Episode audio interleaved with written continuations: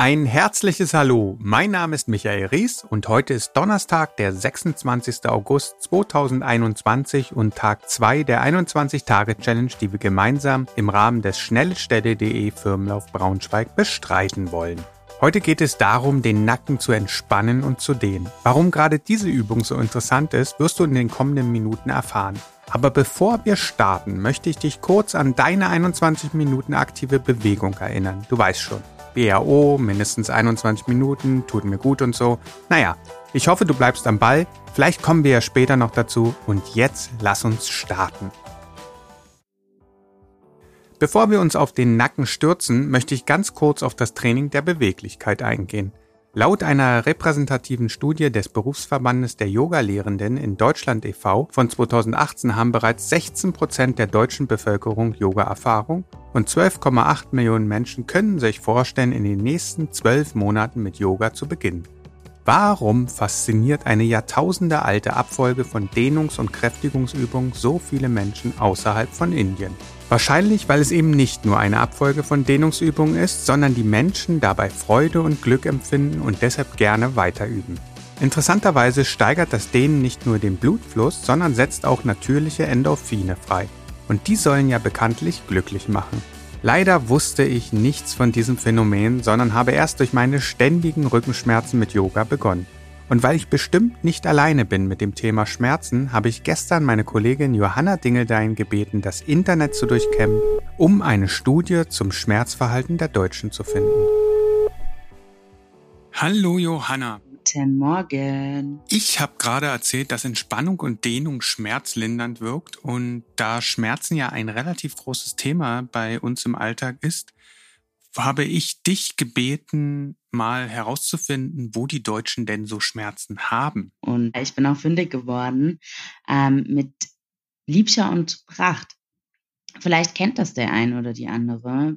Die führen einen YouTube-Kanal, auf den man lernen kann, wie man sich schnell selbst behandeln kann.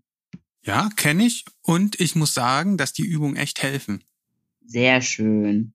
Jedenfalls haben sich Liebscher und Pracht ähm, verschiedene Berufsgruppen angeschaut und deren Schmerzen verglichen. Okay. Und dabei ist herausgekommen, dass Nackenschmerzen in fast allen Berufsgruppen das Hauptproblem ist. Ein bisschen häufiger sind noch Schmerzen im unteren Rücken, wo wir auch die nächsten Tage noch ein bisschen genauer drauf eingehen sollten. Aber der Nacken, der spielt auch ein sehr großes Problem. Und deshalb ist die Übung des Tages ja auch so wichtig. Ähm, warst du heute schon 21 Minuten aktiv? Nein, noch nicht. Aber ich bin auf jeden Fall jetzt im Anschluss direkt dran. Also, bis morgen. Dann viel Spaß. Und schon wieder sorgen unser Lebensstil und unsere schlechten Angewohnheiten dafür, dass wir Schmerzen ertragen müssen. Man geht sogar davon aus, dass nur 5 bis 10 Prozent der Erwachsenen überhaupt schmerzfrei durchs Leben gehen.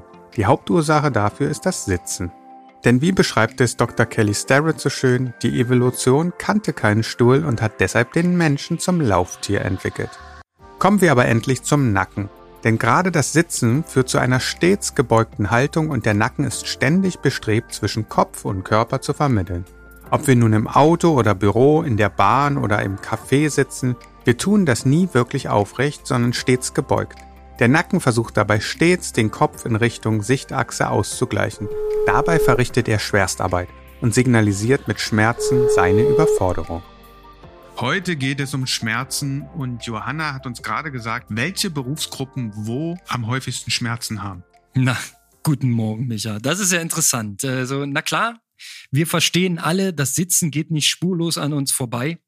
Und ja, auch du hast ja öfter Nackenprobleme, müssen wir offen sagen. Ja, das stimmt leider. Aber ich baue meine Umgebung um. Ich habe inzwischen einen Stehtisch, versuche so oft es geht nicht zu sitzen und trotzdem bekomme ich ab und zu Nackenprobleme, gerade beim Autofahren.